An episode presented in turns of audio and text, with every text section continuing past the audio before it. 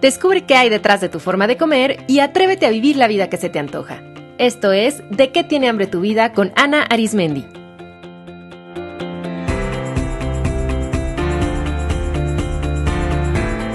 Este es el episodio número 39, Comer intuitivamente.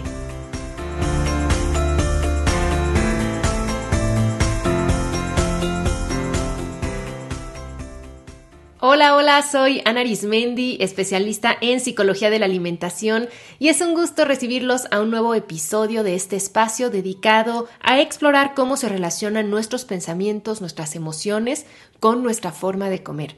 Y antes de iniciar, quiero compartirles tres formas en las que si están disfrutando este podcast pueden apoyarlo. La primera es escribiendo una reseña y dejando una calificación en iTunes. Eso hace que el programa sea más visible para que otras personas puedan encontrarlo y disfrutar de su contenido. Si no saben cómo hacerlo, en de qué tiene hambre tu vida.com en la sección podcast hay un tutorial para que vean cómo pueden dejar su reseña. Es muy sencillo y no les toma más de cinco minutos. Otra opción de apoyar el podcast es compartiéndolo a través de sus redes sociales o de boca en boca con aquellas personas que saben que también están buscando transformar su relación con la comida y que se podrían beneficiar de escuchar este contenido. Y también una muy buena forma de, apoyarlo es inscribiéndose a algunos de mis programas que son los que patrocinan y hacen posible este espacio como el reto de 21 días de autocuidado, que es un programa 100% online, o mi taller de qué tiene hambre tu vida, que también ofrezco de forma online y de forma presencial en la Ciudad de México y en varias ciudades de la República Mexicana, o mi programa de autoestudio de Codifica tus antojos. Por cierto, este fin de semana del 20 y 21 de febrero voy a estar por primera vez en León, Guanajuato, impartiendo de forma intensiva mi taller de qué tiene hambre tu vida. Es una única e increíble oportunidad de explorar tu relación con la comida y tu peso desde la psicología y aprender herramientas para gestionar tus pensamientos y manejar tus emociones sin comida. En el taller vas a entender los bloqueos psicológicos que te han impedido soltar tu peso y vas a comenzar a liberarlos y además vas a comprender qué te quieren decir tus antojos y vas a descubrir de qué tiene hambre tu vida. Todavía quedan por ahí algunos lugares, así que te animo a regalarte esta oportunidad. Escribe a info arroba de qué tiene hambre tu vida.com para recibir toda la información. Y para esas personas queridísimas que ya se tomaron unos minutos para dejar una reseña en iTunes, millones de gracias. Son mi inspiración y gracias a ustedes hago este espacio y comparto con muchísimo gusto este tema que tanto me apasiona. Y bueno, hoy les quiero hablar sobre un enfoque llamado comer intuitivamente. Este enfoque enseña a las personas cómo comer desde la sabiduría de su propio cuerpo. Muchas personas llevan años comiendo, como yo digo, de afuera hacia adentro. O sea que comen de acuerdo a lo que en el exterior se les dice que coman. Si ahora está de moda evitar los cereales, dejan de comer cereales. Si después se les recomienda hacer un detox de jugos, hacen un detox de jugos. Si les dicen que no se debe cenar, no cenan. Si les dicen que sí deben de cenar, entonces cenan. O si están en una reunión y les ponen enfrente botanas, comen botanas. Si todos sus amigos beben en exceso, pues también beben en exceso. Pero si sus amigas están a dieta y solo comen ensalada, pues nada más van a comer ensalada. Y así Muchas personas deciden qué, cómo y cuánto comer de acuerdo a los e-, estímulos exteriores sin tomar en cuenta qué necesita verdaderamente su cuerpo e incluso sin estar 100% conscientes de qué es lo que realmente les gusta. Muchas personas me dicen que no pueden dejar de comer porque les encanta comer, porque realmente les gusta la comida. Y qué bueno, la comida es un gran placer y es algo que debemos de disfrutar, pero esas personas que dicen que no pueden comer menos porque les gusta mucho comer, no es cierto. El placer no está en la cantidad, está en la calidad. El placer está en el nivel de presencia que ponemos al momento de comer. Así es que no por comer mucho quiere decir que estamos disfrutando más, solo quiere decir que estamos comiendo mucho. Una persona puede comer poco y disfrutar al máximo. Piensen en las personas que son catadores o que se consideran gourmet. Son personas que comen con moderación, pero con una presencia, disfrutando con todos los sentidos lo que están comiendo o lo que están bebiendo. Y muchas personas que comen de afuera hacia adentro como comen de acuerdo a lo que les dice el exterior, realmente no están disfrutando lo que comen. A mí me maravilla como cuando hago con mis alumnas o, con mis pacientes ejercicios para comer con atención plena, se dan cuenta que aquellos alimentos que ellas consideraban deliciosos a veces no son ni tan ricos y que además con poquito pueden obtener ese placer que están buscando si viven esa experiencia en conciencia. Entonces, comer intuitivamente enseña a comer de adentro hacia afuera, o sea, comer de acuerdo a las señales de tu propio cuerpo, ya que es tu cuerpo el que tiene la capacidad para decidir qué le hace bien, qué digiere mejor, qué le gusta más, y te lo hace saber constantemente a través de sus sensaciones y de sus señales. La premisa fundamental de esta propuesta es que todas las personas tienen la sabiduría interna para poder decidir qué y cuánto comer, simplemente porque así nacimos. Observen cómo se alimenta un bebé. Un bebecito desde que nace, desde que está chiquitito, pide alimento cuando su cuerpo necesita recargar energía y deja de comer cuando está saciado. A un bebé, aunque se le ofrezca comida, si no tiene hambre, no va a abrir la boca para recibirla, incluso va a rechazar con sus manitas el alimento. Para las que son mamás o las que han convivido con bebés se habrán dado cuenta que si un bebé llora y la mamá le acerca el biberón, pero ese bebé no tiene hambre, no lo va a aceptar y va a seguir llorando hasta que su necesidad haya sido satisfecha. Y al revés, si un bebé está llorando por hambre, aunque lo carguen, aunque le cambien el pañal, aunque le canten, no va a parar de llorar hasta que no le acerquen un poco de comida. Entonces, nacemos con esta capacidad de autogestionar nuestra ingesta alimentaria. Lo que pasa es que conforme vamos creciendo y entramos en contacto con esta cultura que nos enseña que la comida sirve para muchas cosas más que solo para recargar energía, pues comenzamos a estar más atentos al exterior para regular nuestra ingesta que a nuestro interior. Y poco a poco perdemos contacto con nuestro cuerpo. Los niños, desde muy pequeños, aprenden que no se pueden parar de la mesa si no dejan limpio el plato, por ejemplo. Entonces allí empiezan a comprender que no se acaba de, no se para de comer cuando me siento saciado, sino cuando me terminé lo que me sirvieron. Los niños aprenden que cuando sienten dolor, les regalan una paleta o un dulce y eso les quita un poco el dolor. Observan que su papá come y bebe mucho cuando está con sus amigos y que parece que se la pasa muy contento. Observan que mamá siempre come menos y diferente porque está dieta. Y después ese niño se convierte en adolescente y recibe los estímulos de sus amigos, de las revistas, de la televisión, que transmiten un ideal de delgadez que parece que trae consigo éxito y amor y fama, y la mentalidad de dieta se empieza a instaurar firmemente, haciendo que ya de adultos prácticamente se olvide por completo esa capacidad nata que tenemos para autorregularnos. Comer intuitivamente enseña a las personas a reconectar con su cuerpo y volver a comer de acuerdo a sus señales interiores de hambre, saciedad y satisfacción Comer intuitivamente realmente no enseña algo nuevo, sino que apoya a las personas para que reaprendan, para que saquen un recurso que ya tienen y lo vuelvan a aplicar. Comer respetando estas señales evita de forma natural ingerir comida en exceso y por lo tanto ayuda a mantener un peso saludable y estable sin demasiadas restricciones o sin privaciones excesivas. Comer intuitivamente permite también diferenciar entre hambre fisiológica y otras sensaciones que confundimos con ella como la ansiedad y la tristeza, para así atender de forma efectiva todas nuestras necesidades. En una frase, comer intuitivamente es comer cuando tienes hambre y parar cuando estás saciado. Punto.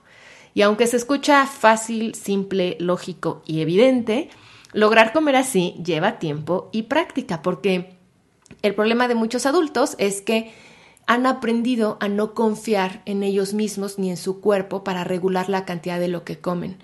No confían en que pueden parar cuando están saciados, ni que tienen la capacidad para decidir qué es lo mejor. Muchos adultos han aprendido con los años que ni ellos ni su mente son de confiar. Fíjense qué fuerte. y por eso se apoyan en el exterior y buscan que algo o alguien más les dé la contención y les ponga los límites que ellos creen que no pueden ponerse a ellos mismos. Es así como comer intuitivamente se convierte de fondo en un trabajo muy profundo que se enfoca en apoyar a las personas para que volteen su mirada hacia su cuerpo, aprendan a leerlo, a respetarlo, a honrarlo y para que desarrollen su confianza interior. Como les decía, pues eso requiere práctica, pero una vez que logras comenzar a contactar con tu cuerpo y a comer más intuitivamente, te conviertes en una persona libre, libre de dietas restrictivas, de estar obsesionada con la comida, libre del círculo vicioso de hacer dieta, luego atracarte, luego volver a hacer dieta y empiezas a estar mucho más conectada y en paz con tu cuerpo. ¿Te imaginas qué maravilla sería que comer fuera algo natural, algo sencillo y algo placentero? Pues esa, esa capacidad de comer así está en ti, la traes porque está en nuestros genes, está en nuestras capacidades para sobrevivir en este mundo. Observa cómo los niños comen con calma, comen cuando tienen hambre, paran cuando ya no tienen hambre, cómo disfrutan lo que comen y lo tocan y lo huelen y lo mastican con calma. Y somos los adultos los que les metemos prisa y les decimos apúrate que ya hay que ir a la escuela y no te tardes tanto y se te va a enfriar la sopa y no te paras del plato hasta que no te no te paras de la mesa hasta que el plato no esté limpio. Y les metemos ese ruido, pero naturalmente los niños son comedores intuitivos y nosotros podemos volver a aprender eso. Este enfoque fue desarrollado por Evelyn Tribole y Elise Resch, dos reconocidas nutricionistas estadounidenses, autoras del libro Intuitive Eating, a Revolutionary Program That Works, que desafortunadamente no está todavía traducido al español, pero que si leen inglés les recomiendo mucho. Voy a poner la referencia en las notas del episodio. Em, Evelyn y Elise se han dedicado no solamente a desarrollar el modelo y aplicarlo en su propia consulta privada, sino también a hacer una serie de estudios para medir la eficacia. Y se han dedicado también a entrenar ya a cientos de profesionales de la salud que están replicando este modelo en sus pacientes de forma bastante exitosa. Yo recientemente tuve el honor de entrenarme directamente con Evelyn Triboli, no solo para convertirme en consultora en comer intuitivamente, sino como master trainer en intuitive eating. O sea que ahora puedo entrenar a otros profesionales de la salud en este modelo. Más adelante ya les platicaré a aquellos colegas que estén interesados cómo se pueden entrenar conmigo. Pero algo muy importante de este enfoque es que prácticamente desde sus inicios se han realizado varios estudios para medir su efectividad. Para sus creadoras ha sido muy importante desarrollar indicadores que se puedan medir, lo cual me parece muy relevante porque es una forma de realmente comprobar que esta manera de comer da resultado a largo plazo. De hecho, cuando se empieza a aplicar el modelo, siempre en la primera sesión a la persona se le pide que complete una serie de cuestionarios que han sido estandarizados y que se van a volver a llenar después a mitad del programa y luego al final para ir midiendo qué ocurre, qué cambios hay. Eso en escala micro, o sea, solamente en la consulta uno a uno, sirve mucho tanto al profesional de la salud como al mismo paciente para darse cuenta de cómo va, dónde le falta trabajar más, dónde ya han habido cambios, para ir haciendo ajustes en el programa, pero también a nivel macro ha permitido que se pueda estudiar cómo funciona el modelo y dónde hay que hacer algunos ajustes. A diferencia de las miles de dietas que se anuncian cada año y que prometen resultados mágicos e instantáneos, que no tienen ninguna evidencia real que funcionen, esto a, partir de varios estudios que se han realizado, se empieza a comprobar que comer intuitivamente es una forma fiable de mantener un peso saludable a lo largo del tiempo. Eh, de los estudios que se han hecho para medir esto, se han realizado en universidades muy reconocidas como la Universidad de Notre Dame en Estados Unidos o por investigadores de la talla de la doctora Linda Bacon, de quien les voy a platicar en algún otro episodio del podcast, porque ella es creadora de un movimiento bien interesante que se llama Health at Every Size o Salud a cualquier talla. Pero bueno, en más de 10 años de estudios se ha demostrado que los comedores intuitivos lograron disminuir y mantener su índice de masa corporal más de 12 meses después de iniciar el programa. Esto es fabuloso porque la mayoría de las dietas restrictivas eh, y pasajeras de moda, pues sí logran muchas veces que las personas bajen de peso, pero después rebotan y no logran mantenerlo. Y que a través del comer intuitivamente las personas reporten después de un año que han mantenido su peso, me parece fabuloso. Los comedores intuitivos también han demostrado que tienen una mayor conciencia de sus sensaciones corporales, que aumentaron el aprecio por su cuerpo a comparación de cuando iniciaron el programa, que tienen mayor confianza en su cuerpo y en sí mismos para tomar decisiones. Eso es bien importante e impacta no nada más la comida, sino la vida en general de la persona. Y se ha demostrado también que los comedores intuitivos comen una dieta diversa e incluyente. Suena muy bien, ¿no? Para aquellas personas que deseen conocer estos estudios, voy a poner un link en las notas del episodio para que los revisen. Observen cómo este enfoque no tiene como objetivo primordial la pérdida de peso. Eso ocurre como consecuencia lógica del proceso de escuchar y respetar a tu cuerpo y de comer siguiendo tus señales de hambre y saciedad y de empezar a confiar en ti. El objetivo principal de comer intuitivamente es que reaprendas a comer como es natural en ti, que vuelvas a desarrollar tu capacidad interna de comer de acuerdo al hambre, la saciedad y la satisfacción. Para empezar a comer intuitivamente, este protocolo tiene 10 principios básicos que son los siguientes. El primer principio que debes de seguir para comer intuitivamente es rechazar la mentalidad de dieta. La mentalidad de dieta es esta idea mágica e irracional y hasta romántica de que si se adopta una dieta generalmente muy restrictiva durante un tiempo, se logrará bajar de peso rápidamente y con el menor esfuerzo posible y que una vez que se ha llegado a un peso meta, se podrá dejar la dieta y volver a comer como antes. Es esta idea mágica de que una dieta ahora sí va a lograr que baje de peso y después toda mi vida se va a componer. Y aunque esto es totalmente ilógico y además imposible, la mayoría de las personas lo quiere creer. Y por eso cada enero o cada vez que se acerca el verano, comienzan una dieta con la ilusión de perder peso rápido. Y también es porque la industria de este tipo de dietas deja mucho dinero y les conviene que las personas sigan con esta mentalidad para que año con año consuman sus programas, sus malteadas, sus pastillas y sigan enroladas en este ciclo. Enero hago dieta, me atraco, vuelvo a subir de peso, empieza el verano, vuelvo a hacer una dieta restrictiva y así. La mentalidad de dieta se enfoca en perder peso y no en mantener un peso sano, que es lo más importante. Si se dan cuenta, perder peso no es tan difícil. O sea, pues se modifica la alimentación y se aumenta la actividad física y pues en un cuerpo sano va a reducir tallas. Lo que es más complicado es mantenerse en ese nuevo peso.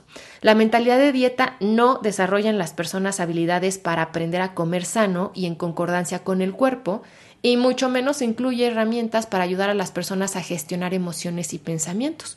Por eso después las personas ya no saben qué hacer, empiezan a salir los pensamientos, las emociones, el autosabotaje, empieza a haber genuinamente hambre, sobre todo cuando las dietas son demasiado restrictivas y entonces viene el comer en exceso y los rebotes.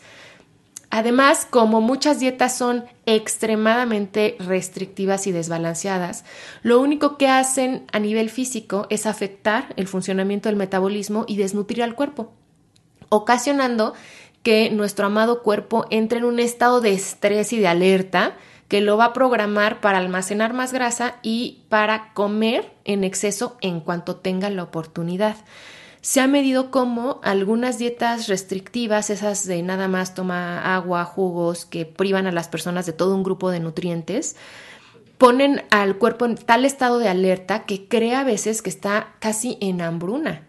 Y entonces, pues cuando puede, va a tratar de comer para sustituir todas esas carencias nutricionales. Por eso muchísimas personas que, entre comillas, siempre están a dieta, no es que siempre estén a dieta, más bien es que están atrapadas en el círculo vicioso de dieta restrictiva, como en exceso y me vuelvo a restringir, que afecta profundamente el funcionamiento digestivo y metabólico del cuerpo y que produce un gran desgaste emocional. Porque, mm, muchas personas creen que es su culpa que no hayan podido mantener el peso que bajaron, que es su falta de disciplina, su falta de fuerza de voluntad, cuando la verdad no es así, porque ese tipo de dietas están diseñadas para fallar a todos niveles. Las dietas restrictivas y pasajeras no solo no funcionan a largo plazo, sino que se ha demostrado que son factores para que el cuerpo almacene más grasa. O sea que las dietas restrictivas al final engordan. Comer intuitivamente te invita a olvidarte de estas dietas pasajeras que dañan a tu cuerpo que son peligrosas y adoptar una forma de comer que sea permanente, que sea sostenible a lo largo del tiempo. Comer intuitivamente no es una dieta pasajera que te sirve mientras bajas de peso, es todo un estilo de vida. Es una forma de ver a tu cuerpo y de relacionarte con la comida desde el respeto, desde el amor, desde los ciclos naturales de tu cuerpo y sincronizándote a ellos es estar consciente de tus necesidades físicas y emocionales y nutrirlas de la mejor manera posible. Eh, comer intuitivamente no te propone una forma específica de alimentarte. Tú puedes ser vegano, ovo lacto vegetariano, omnívoro, eh, paleo, puedes ser llevar una alimentación para controlar tu diabetes, llevar una alimentación especial porque tienes alergias o porque tienes un trastorno renal y aún así comer intuitivamente. Este enfoque habla más del cómo que del qué. Siempre y cuando tú lleves un programa alimenticio que sea balanceado, que sea sensato y que sea sostenible, comer intuitivamente se adapta perfectamente a tu estilo alimenticio. El segundo principio es honrar tu hambre. Esto significa escucharla y comer de acuerdo a sus señales. Una parte muy importante del trabajo que se hace en este programa es ayudarle a las personas a sentir hambre. Mucha gente come porque ya es hora, porque otros están comiendo, porque así dice en su dieta que a esta hora deben de comer, y no porque realmente su cuerpo tenga hambre. En este enfoque invitamos a las personas a que coman solo cuando tengan hambre. Aquí se utiliza mucho un instrumento que se llama la escala de hambre para que las personas empiecen a estar muy conscientes de cómo se va manifestando de forma gradual el hambre en el cuerpo y cómo cada fase del hambre tiene sensaciones particulares. Hay personas que incluso tienen miedo de sentir hambre, porque eso les recuerda ciertos vacíos internos, les recuerda carencias de otra época de su vida, porque creen que si se permiten sentir hambre se van a atascar de comida y entonces mejor deciden comer de acuerdo a horarios preestablecidos de afuera o picotear todo el santo día. Seguramente han conocido personas que todo el tiempo traen algo en la boca, aunque sea un dulce o un chicle, pero no pueden estar sin algo metido y eso impide que sientan hambre. Pregúntate si tú tienes claro cómo se siente el hambre en tu cuerpo y si la honras comiendo justo cuando tienes hambre. Otra forma de no honrar el hambre es que aunque la sientas, decidas no comer. No comer porque así dice, porque tu dieta dice que a ese horario no hay que comer y entonces no como porque te estás restringiendo mucho o porque estás trabajando. Hay muchas personas que sienten hambre y dicen, bueno, no, acabo esto o es más importante mi trabajo. No. Lo más importante son nuestras necesidades fisiológicas básicas. Esa es la base de nuestra salud y de nuestra vida. Entonces, este segundo principio nos invita a escuchar al hambre y honrarla comiendo cuando nos lo pide. El, el, tercer principio es hacer las paces con la comida. Este es uno de los principios más lindos y también más profundos porque implica enfrentar tus miedos, Comprender que la comida no es la culpable de que te salgas de control ni de que engordes, sino son tus emociones y tus pensamientos sin gestionar y sin dirección. Para trabajar este punto, se propone que las personas se den permiso incondicional de comer. Y este es un punto que yo he encontrado que a muchas personas les cuesta trabajo porque surge el miedo. Cuando yo les digo a mis pacientes o a mis alumnas, no te prohíbas comer. Si quieres un chocolate, date permiso de comer. Si quieres ahora comer una carne, date permiso de comer esa carne. Y ahí empieza a surgir mucho el miedo. a que si se permiten comer lo que quieran van a engordar o que se van a atracar o que hay alimentos malos o que van a estar pecando. Y es cuando todas esas emociones que se suelen tapar con comida surgen. Para esto es importantísimo tener ayuda o acompañamiento de algún profesional porque puede ser abrumador todos los pensamientos y todas las emociones que surgen cuando quitamos ese tapón y nos empezamos a enfrentar realmente con lo que hay debajo de nuestra forma de comer.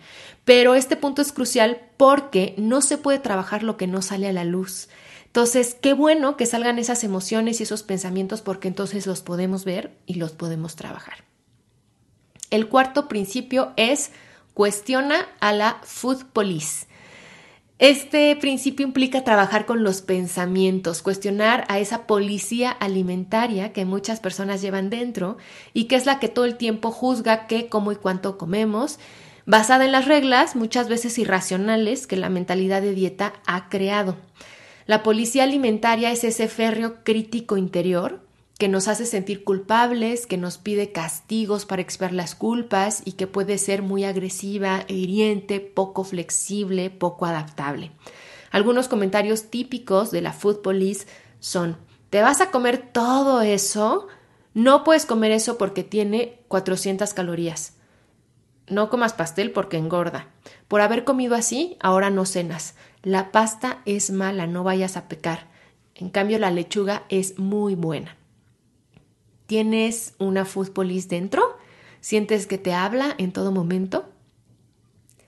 El quinto principio es respetar tu saciedad. Aquí enseñamos a las personas a escuchar las señales del cuerpo que nos indican que ya no tenemos hambre. Pregúntate tú si tienes claro a nivel corporal cómo se siente la saciedad.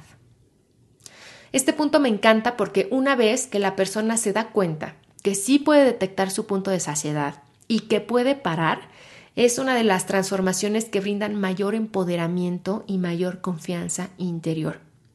La saciedad se presenta igual que el hambre en una escala gradual y con diferentes tipos de sensaciones. Eh, yo me he dado cuenta que para la mayoría de la gente es más difícil identificar la saciedad que el hambre porque la mayoría de las personas en este, en este mundo occidental comen en exceso, comen pasando su punto de saciedad, comen hasta estar llenos o hasta estar súper llenos. Entonces no están acostumbrados a reconocer eso, pero puedes hacerlo, puedes identificarlo y puedes decidir parar ahí. El sexto principio es descubrir el factor satisfacción. La satisfacción es el indicador de haber comido algo rico, de haber disfrutado lo que se comió, de quedar contento después de comer. Regresando a esta idea de que muchas personas que comen en exceso creen que lo hacen porque les encanta comer, no se dan cuenta que cuando comen en exceso, en vez de generar una experiencia placentera, generan una experiencia displacentera, porque ¿qué pasa cuando comemos hasta sentirnos súper llenos? tenemos malestar físico, a veces tenemos mucha culpa y mucha vergüenza por haber comido así. Y la comida ya no nos sabe rico. Todos hemos experimentado ese momento en el que estábamos disfrutando muchísimo una comida y por aprovechar y por disfrutar y por no hacerle el feo a los demás, seguimos comiendo después de nuestro punto de satisfacción y ya, ya no nos sabe tan rico, ya nos arruinamos eso, ya nos quedamos con un mal sabor de boca. Entonces es muy importante descubrir el verdadero factor de satisfacción. En el episodio 12 les compartí por qué el placer es un ingrediente vital para adelgazar y cómo a nivel biológico el sentirnos satisfechos ayuda a poder parar de comer y a digerir mejor los alimentos para asimilar correctamente los nutrientes. Si no, no lo han escuchado, les recomiendo mucho que lo hagan. Entonces, en este principio, les enseñamos a las personas a elegir alimentos que realmente les gusten, a comer atentos, a crear ambientes que sean agradables y tranquilos a la hora de comer y a darse cuenta que el placer no está en la cantidad, sino en la calidad y que el placer es más un cómo que un qué. El séptimo principio reza, honra tus emociones sin utilizar comida. Esto es precioso. Este punto consiste en aprender a manejar las emociones con recursos mucho más efectivos que los alimentos. En este punto les enseñamos a las personas técnicas de autogestión emocional para que aprendan a sentir en vez de resistir y que aprendan a expresar las emociones de forma saludable. Si hasta ahora has utilizado mucho la comida, para tratar de manejar, controlar, tapar o prolongar emociones es porque no has aprendido otro recurso. Y la mayoría de las personas no tienen otros recursos porque esto no se enseña. La educación emocional es algo ausente de las, la educación formal, pero también de la educación familiar. Hasta ahora eso está cambiando un poco y me da mucho gusto, pero es el, el aprender a manejar las emociones es una capacidad que todos tenemos, es algo que se puede aprender a cualquier edad y es algo muy importante porque brinda mucha paz interior y, además nos brinda esta capacidad de podernos enfrentar a cualquier emoción sin tener miedo y sin hacer algunas otras cosas que lo único que hagan es intensificar las emociones de las que estamos tratando de huir desde un inicio. El octavo principio es respetar a tu cuerpo y eso implica varias cosas. Primero, aceptar tus genes, que tus genes te dan una forma, un tamaño, una apariencia y un metabolismo particular y a partir de esa aceptación de la realidad, crear expectativas realistas sobre los cambios que sí puedes hacer en tu cuerpo.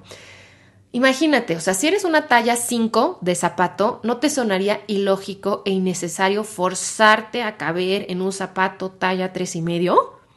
Pues eso es lo mismo con la forma del cuerpo. Si eres una mujer con caderas amplias, con busto prominente, es ilógico querer entrar en un vestidito entallado talla cero. Entonces, hay que respetar aquello que viene ya en nuestros genes, que no quiere decir conformarnos, sino dejarnos de pelear con lo que es, con lo que incluso muchas veces no podemos cambiar y enfocarnos cómo podemos ser la mejor versión, la versión más sana a partir de esta aceptación radical. Respetar al cuerpo implica también conocer sus ciclos y ritmos y respetarlos. Cuando comes cuando no tienes hambre o cuando evitas comer aunque tengas hambre, eso es faltarle al respeto a tu cuerpo e ignorar sus señales. Así es que en este punto les enseñamos a las personas cómo conocer, aceptar, respetar y amar a su cuerpo. El noveno principio es mover tu cuerpo y sentir la diferencia. Y aquí se invita a las personas a sentir lo delicioso que es mover el cuerpo y la diferencia que hace la activación física no solo en el peso, sino en la vida en general, en la digestión, en la piel, en la calidad de sueño, en el estado de ánimo. Aquí se propone abrirnos a una amplia gama de formas de mover el cuerpo que no solo significan hacer una rutina en un gimnasio, aunque claro que puede ser eso, pero también puede ser bailar, hacer senderismo, escalar, jugar incluso mucho más con los hijos, hacer yoga o simplemente estar más activo en el día usando menos el coche y subiendo más escaleras.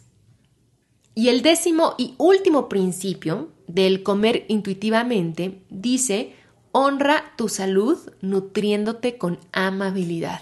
Me encanta, se me hace muy bonito este último principio y consiste en aprender a elegir los alimentos que combinan nutrición y sabor y además a comer de forma amable.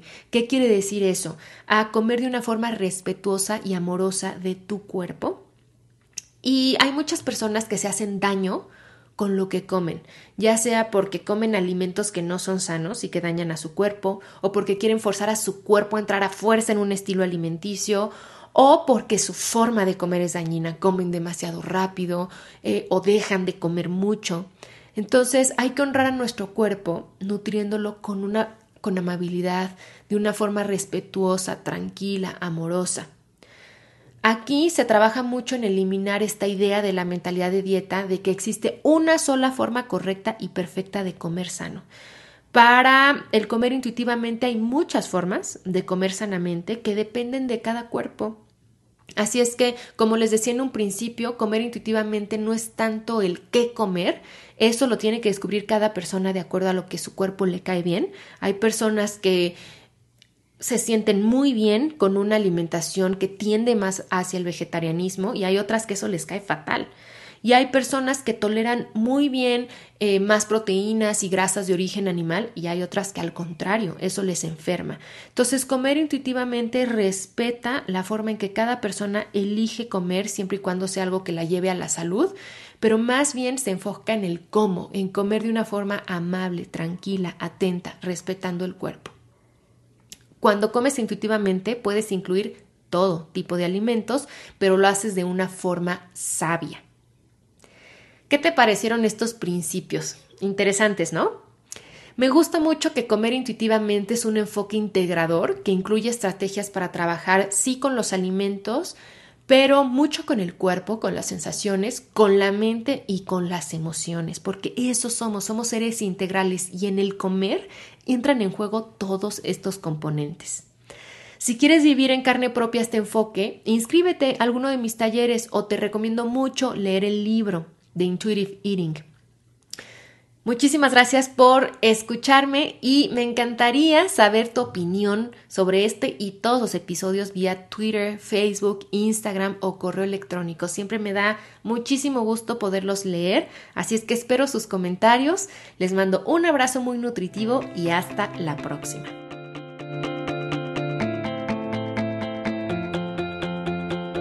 Esto fue De qué tiene hambre tu vida con Ana Arismendi. Para más información visita www.dequetienehambretuvida.com.